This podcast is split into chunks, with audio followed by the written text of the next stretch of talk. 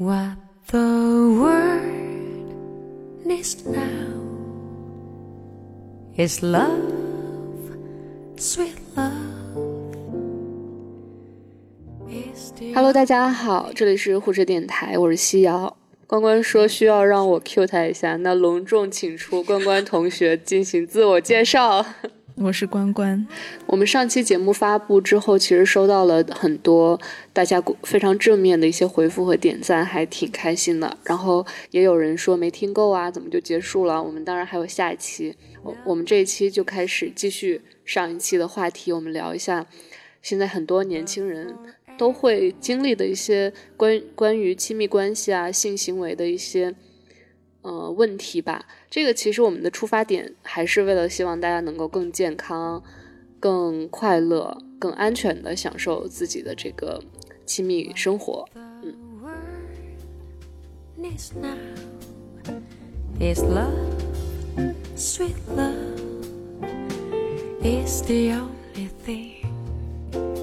That they're just too little.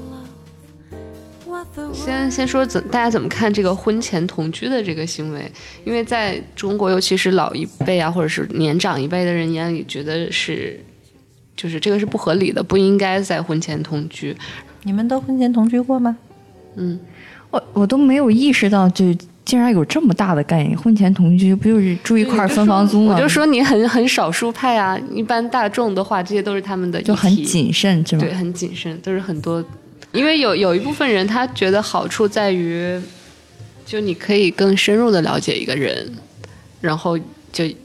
你不跟他生活的话，你可能不会了解这个人到底是一个什么样子。不过我是讲真的，就是同居这两个词感觉好沉重啊！就大家只不过是住在一起分房租，对不对？就这点事儿就。你，那你是把这个词看得很沉重，你可以把它看得很轻啊。只是行，大家我现在就看清它。一起分房租而已。我觉得理解这个问题需要先反着想一下，就是如果婚前不同居会怎么样？嗯，对，所以你够就会看到，如果婚前不同居，然后你结了婚，嘎嘣跟一个人搬到一起，生活空间上什么都重合，我觉得这个可能会出现问题，会发现哦，之前没有意识到他睡觉这么吵啊，或者怎么怎么样，所以我觉得婚前同居肯定是有一定必要性的。但是实际上，我觉得其实这个话题如果不让我们这些就是九零后、九五后、零零后聊，可能会另外一种理解，他们会理解为你还没结婚你就跟那个男人住到一起去了，就从家长的角度可能会这样看，可能对从一些年纪较大的长辈不是很跟进。不是很跟进那个时代的，不像这种跟进时代的这种，呃，家长的话，对他们可能会觉得，代表着你提前进入那个角色，可能会让人有一种，包括对女性的那个，从对女性的那种的看法，会觉得你有点太。呃，不不自重了，对对对，不自重了，然后就那么快的就就跟人家那个什么了，对。但实际上，我觉得就这些是一种绑架嘛，就是过去的观念的这种绑架。所以我觉得现在看到很多女生是对这个对这个问题会觉得，哎，为什么还要特别提出来？我觉得其实这是一个很好的现象，就说明我们没有把它给它附加上那么多、那么繁琐的一些性别刻板印象压制的一些的意思在上面。嗯其实我谈到这个问题，是因为前几天有一个那个黎视频，他们在上海的那个相亲角里面就说，然后有一个大爷，他是做了这个关于相亲的事情，已经做了很多年了，然后他就是鼓励说，大家说可以先住一段时间，大家接触一下，嗯。然后再决定要不要结婚，然后过来。就是给自己儿女找相亲的一个母亲，就是说怎么可以这样？这样之后就没有人要了，什么的。对对对对，实际上这跟处女情节又是一回事。不是，我突然想起事儿，就是如果就是父母那辈不接受这个，哎，那也就算了，就不需要再说服他们。然后我突然想起来，之前我刚来北京的时候没有地方住嘛，然后刚好住到男朋友家，就对我来说也很自然嘛，没有地方住。然后我妈就我回家，我妈还特意交代，你千万不要跟别人说。嗯，嗯，对，最后还特意提醒。然后我觉得说他能接受，他也不觉得跟外人说，哎，怎么怎么样的，他也觉得很羞耻这件事。当然也没必要跟其他人解释。当然有部有一部分人还是老一辈的人，然后不理解这个问题也就罢了。嗯，这个如果你们家长跟你们意见不统一，你们还想要说服吗？还是不是，我是一个一定会说服父母的人。我的成长过程中，无数次发生，我父母被我就是被迫被我拽着抵达了跟我同样的认知，因为我会觉得，呃，你要去理解父母他们的想法。比如说刚才为什么你的妈妈会说不要告诉别人，实际上就是你能感受到。他自己哪怕自己接受，他就好像这是一种羞耻，但实际上这是一种他的角度对你的保护。这也是我们刚才讲到的如何去先适应现状的一个一点点的问题。对，所以你会发现父母的所有的出发点的根本就是怎么样能保护你，怎么样是对你好。那我们跟父母的矛盾经常发生在我们对这个社会当前的。感知、认知、接受的这个圈层是不一样的，所以在他们的圈子里面，那样才能保护你。在我的角度来看，根本我就不需要那样的保护。所以我觉得有一个可以做的工作是，你要跟你的父母沟通，你现在面对的是什么。就如果你的父母认为，呃。那个你你跟男朋友住了，你就是不是黄花大闺女了？你以后在婚恋市场上会被人看看扁。然后你告诉他，你让他知道我们现在的婚恋圈子里面根本不是那回事儿。然后你说的那样的男人根本不在我的选择范围里面，根本看不上。实际上他们可能会就是放松一点。然后我个人的话，我的父母也就是呃很普通的。那个在十八线小城市国企工作，然后也没有就是去经历很多比较前沿的一些的事件，呃，但是他们到现在逐步的接受了，比如说各种性恋 LGBT 人群啊，对啊，从我小的时候，我爸妈提到那个会讲到，哎呀那些人是变态，到现在他们看到电视上说外国哪里同性婚姻合法化，会觉得哎其实。就应该合法化，对我觉得这个是有我的努力在里面，就是把我看到的东西告诉他们，然后我们是心平气和的聊天哦。对对对，然后就就让他们慢慢的去，就是我相信很多父母他不是我们想象的那么的顽固不化，只是他受到他眼前的东西的影响，所以被被那个东西决定了。对，所以我觉得我们作为。跟他们处的环境不一样，而且我们的见识也不一样。其实可以做一个这样的一个，呃，引导者、沟通者的一个角色。嗯，而且这样会对我们好，会很省力气。我现在的生活就受不到任何干涉。我也觉得这样可能会很省力气。很省力气。对我现在无论是跟一个很莫名其妙的在在国外的人谈恋爱也好，还是我告诉我父母我没有结婚的想法，各种他们都没有任何干涉。就是因为，比如说，我可能是在国外上学的时候，我周围的同学三十多岁，状态就跟我看不出来区别，我就突然意识到女性可以跟年龄解绑。那我把这些我的见闻告诉我的父母，他们也会去吸收这些东西。对，实际上我觉得这是一个双赢的过程，让他们知道什么才是真的对我好，然后我也不会受到他们出自爱、出自好的压迫跟伤害。嗯。他如果能接受你你的这种影响还很好，对他如果要是也接受了其他人对其他人，比如说他的亲戚啊，他的受同文化影响的这些，说服爸妈是 OK 的，但说服爸妈的亲戚真是太难了。不是，也是我的亲戚，真太难了。就是他们那边有一大帮人跟他说，这个三十岁啊，女孩就是分水岭啊，导致我妈的那个情情绪反复，一会儿就说。哎，你没问题的。过一会儿又丢个链接过来，说三十岁的女人怎样怎样。然后我就反复的跟她说，其实这样怎么怎样。然后我妈就说算了算了，你在北京大概就是那样吧。然后第二天又说，哎，人家又说了三十岁。这这蛮正常的，我觉得。对，嗯，这也要看你父母怎么去学习做一个。他现在已经会自我理疗了，已经。对啊，对啊，自己自己那个研究一下自己的病情，自己处理一下。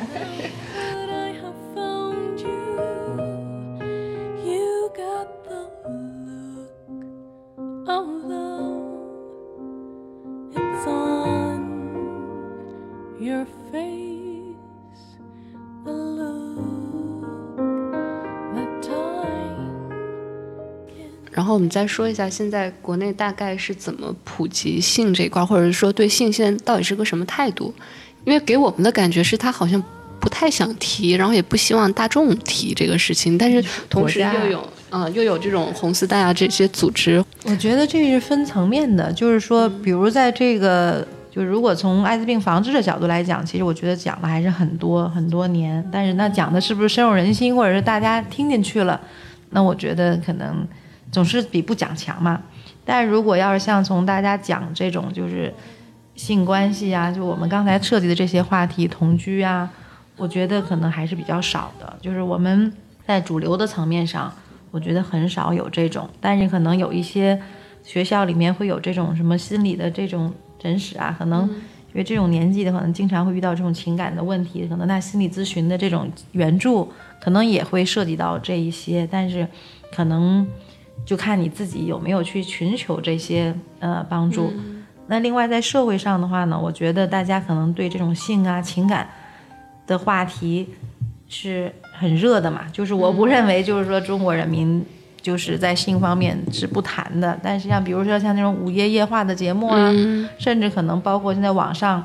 对这种小哥哥小姐姐的喜欢啊，或者找找对象的这些平台，其实它很多也是跟性有关系的。性在我们的生活当中其实是无处不在的，但是就是说我们会怎么讲，讲到什么程度，谁来讲，那我觉得其实也是分了很多的层次。但是我是觉得。中国在性的文化还有这个性的讨论上，其实是很长时间都在没有停止的。嗯，除了性的这种普普遍的教育，其实包括小王自己也有疑问啊，就是有一些关系到底是不是正常？就是比如说 S M 这种关系，或者是其他的某些比较突破我们常识的一些性关系，是否算是一个正常的一个，或者说很普遍的一个关系？就是这个 S M 这个，我是觉得它其实就是一种喜好嘛。嗯嗯，但是现在可能有网上有什么所谓的 S M 主奴契约呀什么这些，但我觉得这些，呃，也是要在你可承受范围内的，啊，就是在嗯愉悦的同时要保证你的健康，因为很多安全对，要要要保证你的安全，就是因为嗯有好些时候它这个嗯很多。很多情况下是你没法控制的啊，嗯，比如说什么窒息、捆绑，嗯嗯，对，因为它不是也分嘛，但分那个就是叫等级啊，也不是等级，它不是分那个叫什么 D B D B S 还是 什么？它它就是不太一样的几种风格啊，然后就是玩玩法不一样啊，对，所以我觉得，嗯。那存在即合理，而且就我们也看到，有一些这个社交软件啊，也确实在短期就会有很多的人来聊，而且也也也形成这，就是大家一起去去解决，就就聊这个问题，然后呢也比较喜欢，然后，呃，况且之前微博上呢也有关于，嗯，SM 问题的一个一个。呃，就是就之前有说，就是一一说玩到 SM 这种，就是说大家是变态啊，或者怎么样。但是现在呢，最近的这些微博上再有这个，呃，所谓 SM 事件的时候，大家就，呃，画风就变了啊，就说这根本就不是 SM，是你假借这个去 去炒作或者怎么样的啊，它是有这样的一个情况的啊，对。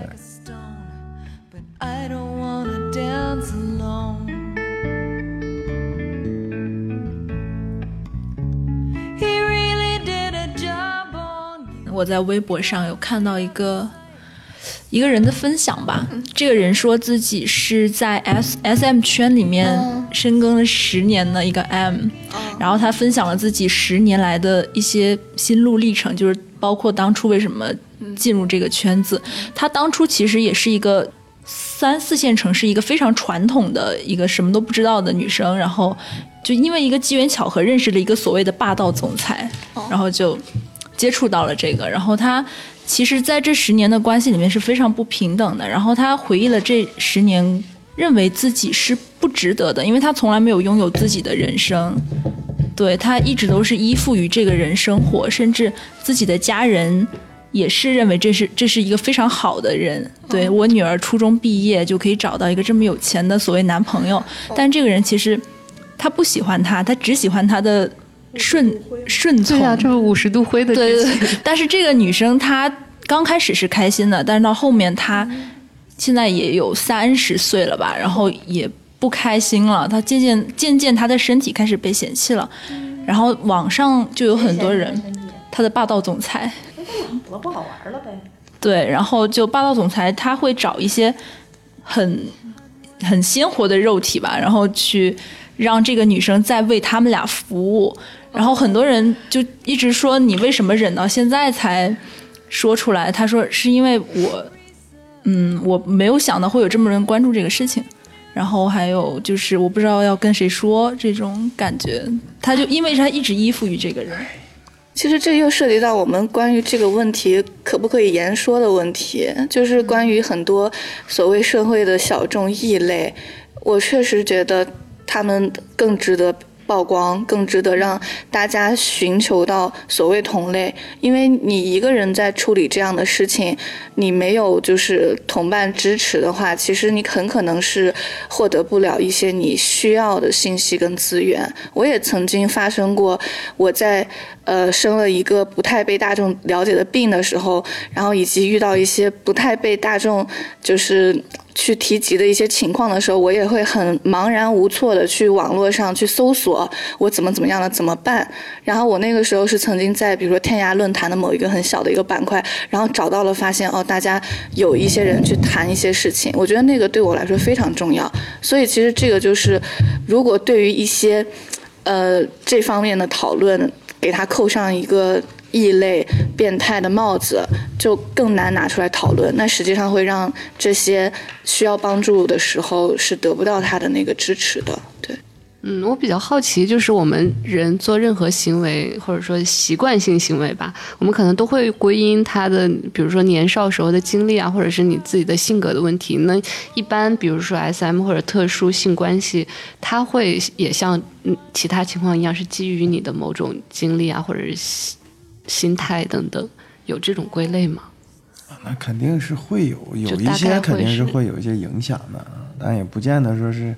这个就它，因为它不像性取向嘛，但这个也不叫一个性取向嘛，所以就我觉得，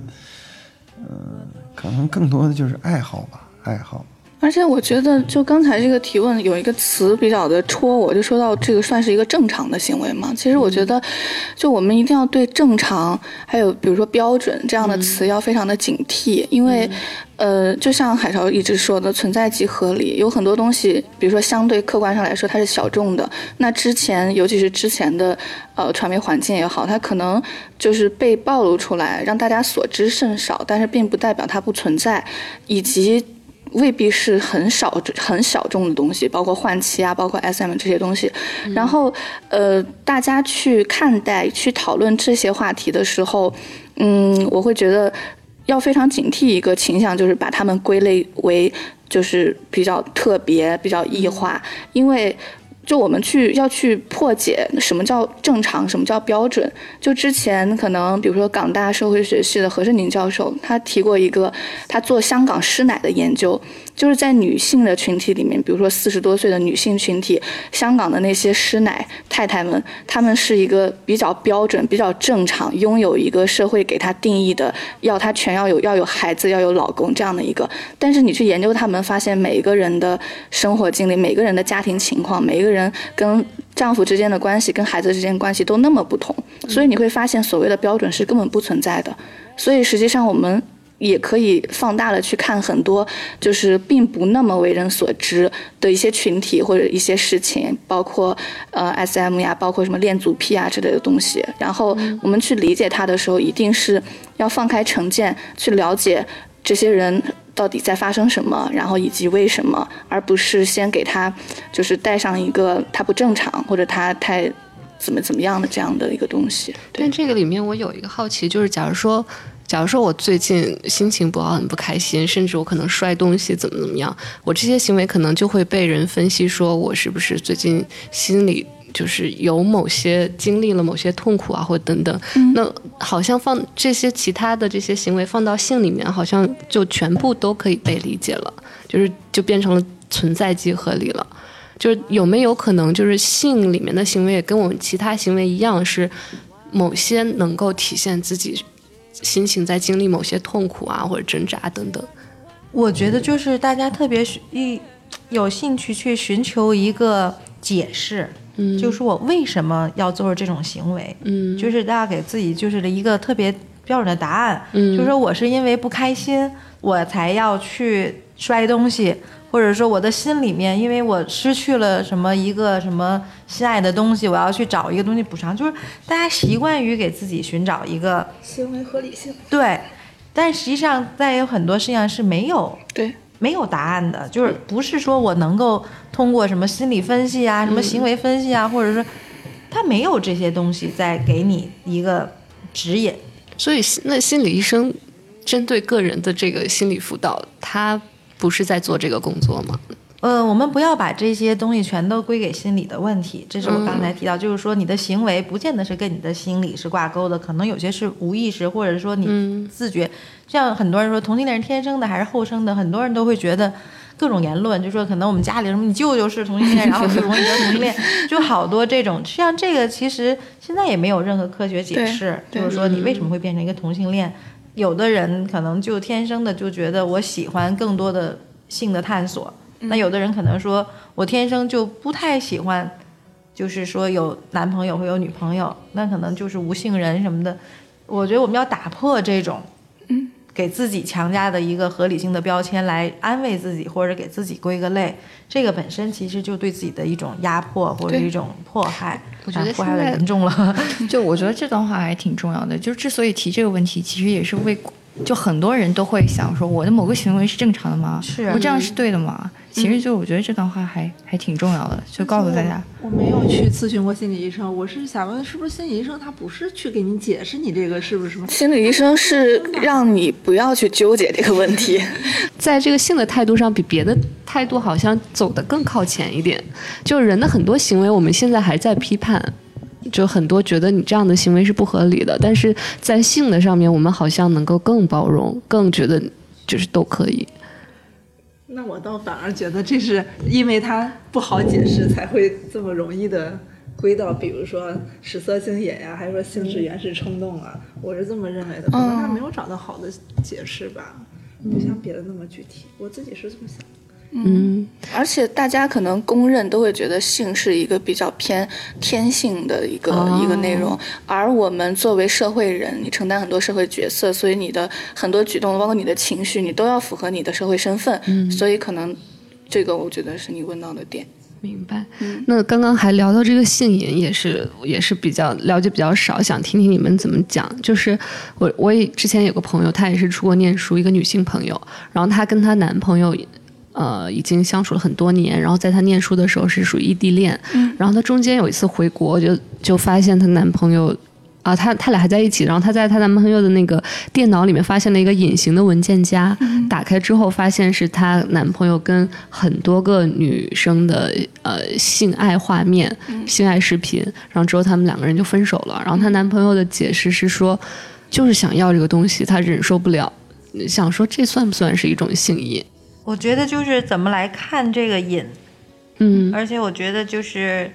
每个人对性的需求程度是不一样的，他可以有很多的性，但他要把它录下来，我觉得这个本身可能还是。就跟陈冠希同老师一样，就是实际上就是说 你你可以去，他把，但是我觉得这两个行为，一个就是说他有性的需要，有很旺盛的性需求，另外一个他要把这个性的画面，然后把它保存下来，继续观赏或者是传播，我觉得这是两个层面。哦，的问题，就是说，实际上这个，当然我不认为，就是说，当然我不认为这还有有不健康的地方，嗯但实际上就是在于这个女孩子，她能不能接受她男朋友这样的喜好，嗯。有非常非常多的可能性。嗯。其实我你们包括 SM，嗯。就是实际上我们其实涵盖的，其实在讨论的一个终极话题，就是说性是不是单单一的，或者它只有唯一的一个，就是男女在婚内，然后通过所谓的传教士的方式，嗯，来到达到性的行为的，然后最后产生了生育，就是说可能最我们讲的最正常的，就是我刚才陈述的，就是说一男一女通过结婚发生一种传统的性关系之后，然后生育了家庭，就是才完美，就是说那这个是最正常的。所以我们的传统的观念里面，这是最正常的。那所有的嗯这些，我们讨论这问题，如果与这个正常的规范来讲，都不正常。对，嗯那刚刚您提到那个两个层面是怎么理解？就是记录和传播，这是为什么说是另外一个层面？那这传播它就违法了。嗯，没传啊，那如果不传播，只只放在自己的电脑里，就是他拍下来这个，是这样子的，就是，嗯，因为有的人会反复的再去欣赏，有，比如为什么有的人看小片片就能高潮？嗯，其实这种是是不一样的，就有的人可能闻着臭袜子就能高潮，嗯。他就可能他反这个男孩子可能除了叫性。嗯，本身之外，他通过回味他的这个性关系，他也能得到满足。就实际上这是两个层面的，就是他有两种需求，一种是多性伴的需求，另外一种就是说通过欣赏自己的性行为或者跟嗯其他女性的性行为，然后得到另外一层满足。就是实际上人就是就是多欲望，就是他是多欲望的嘛。嗯，了解。那刚刚说提到那个性瘾，它为什么是有一个“瘾”这个词？这个字好像就让让人会觉得它是某种不好变态对病态的一个不好这就是说，大家为什么就是觉得你多恶性伴就是成瘾嘛？就像我们，比如现在也经常说我有网瘾，那比如嗯说，那我这就是喜欢上网，就喜欢什么游戏上瘾，都把它归为精神类疾病。嗯那这个性瘾呢？那其实这完全是人为加给他的一个嗯要求和定义。那什么叫什么叫那一天？比如我我我我跟我的先生，如果我们两个人好，一天做十次，也叫性瘾，那肯定不会说我们俩只能说，哎，好棒好棒。如果我要是找了十个男的，一天做十次，肯定说我性瘾或者是有有问题。那其实都是十次，只不过你跟的人不一样。那你怎么来定义这个瘾？对。嗯对我觉得可能包括就是在那个诊断跟评判的时候，可能会借助一些参考。其实有一些原则是任何行为都存在的，就是一个是不伤害别人，一个是不伤害自己。对，然后另外。它是否成瘾？因为瘾它是一个病字头，它可能要看会不会给你带来困扰。嗯就你还在你自洽，还在你自己能够就是很维持你正常的维持你自己生活的一个范畴内，还是已经就是你想要跟那么多人发生关系，但是你求而不得，然后你为此而感到已经开始难受，开始干嘛了？我觉得那个可能是一个病态的体现。但是如果他还在自己的呃这种可掌控的范围内，我觉得可能还还 OK。可能这个瘾更多层层面是从我们社会认知的正常的角度去评判它的。对，是病理化的，还是对说是对对正正常的这种？嗯，这个还是社会性要看具体的才能讨论。对，刚才比如说那男孩子，就是说他什么都不想干了，就想去嗯找不同的女孩子去发生性关系，那可能影响他的正常生生活。对对对那有可能就是一种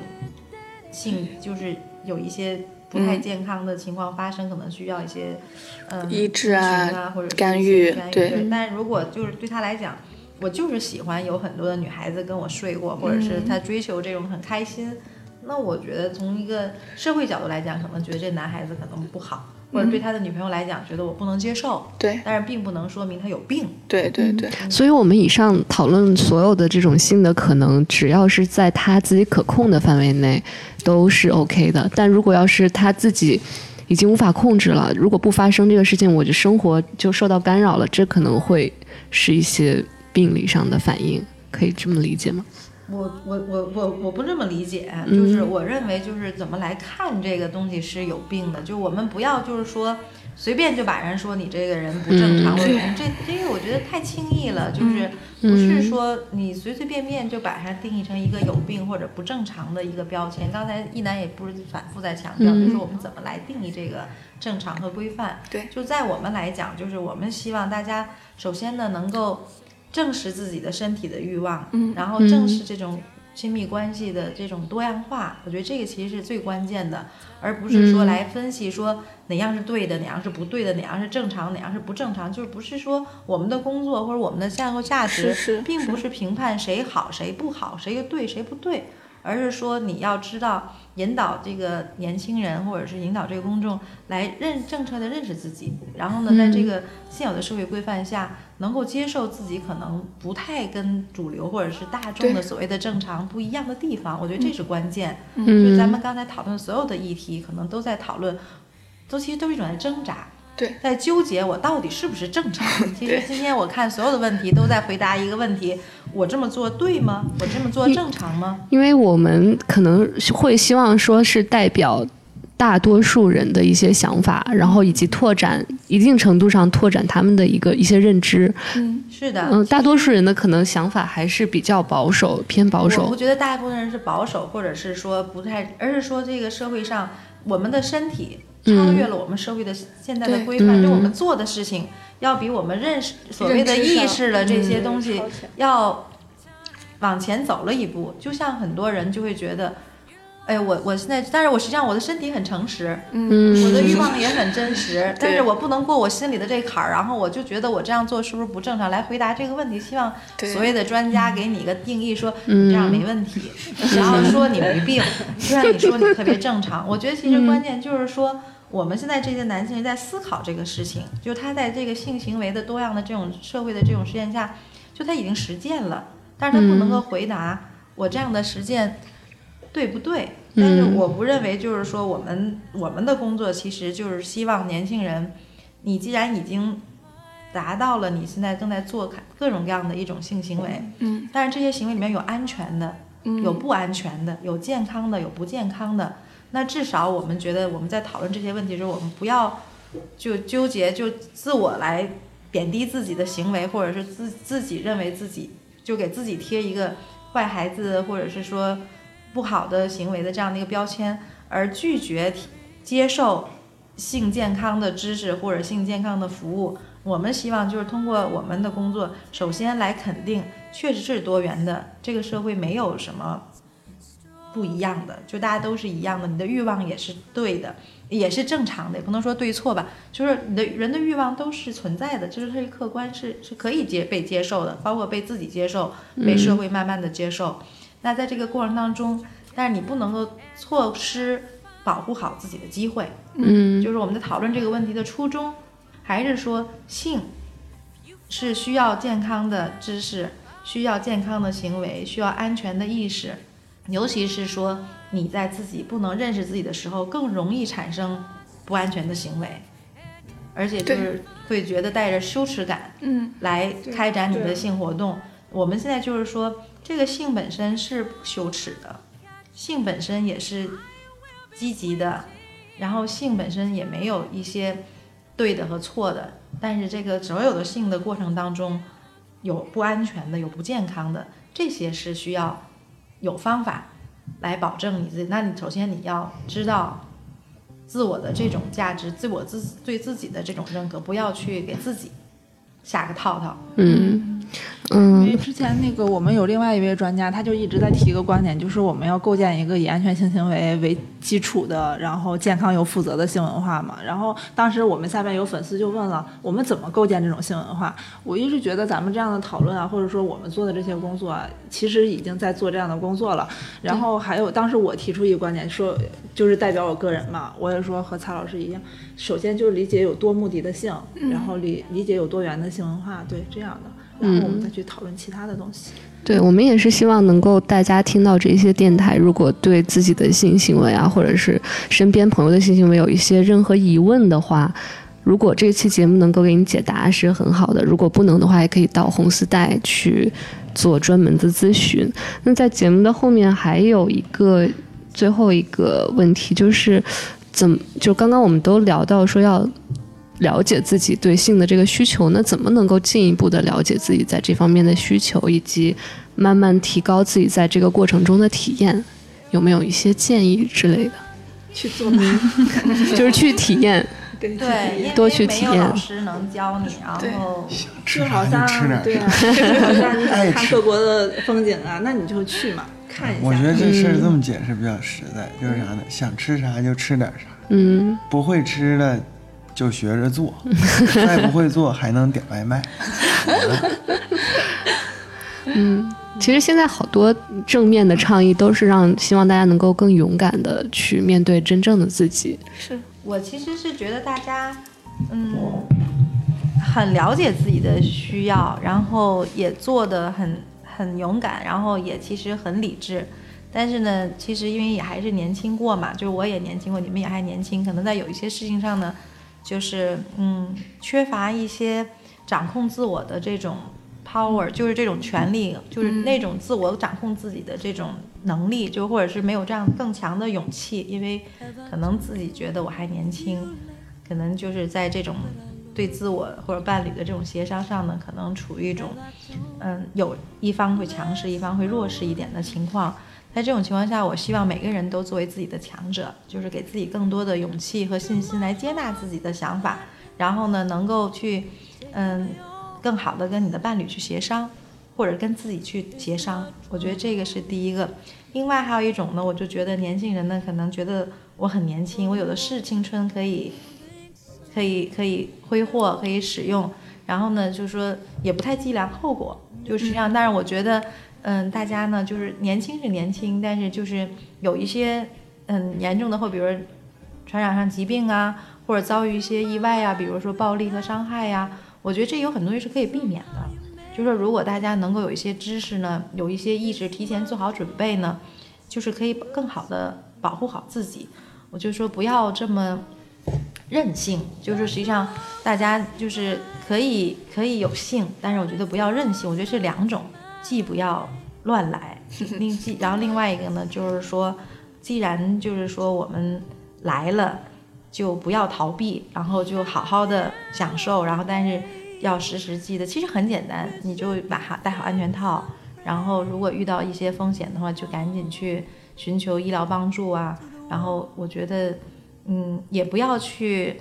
担心自己，给自己下标签，给自己下套。但是你戴上套好，但是不要给自己的精神上戴个这种套套。嗯。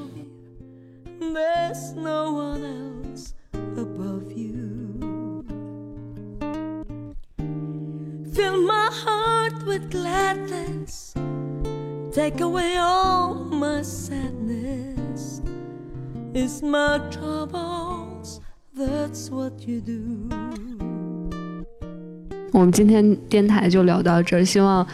听众能够对自己更了解吧。然后，如果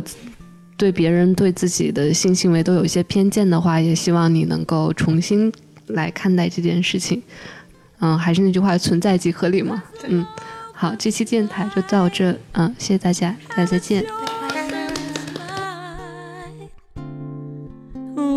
should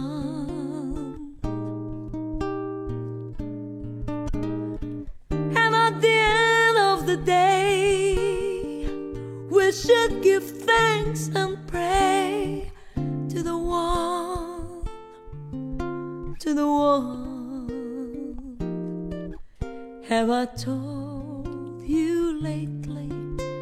that I love you? Have I told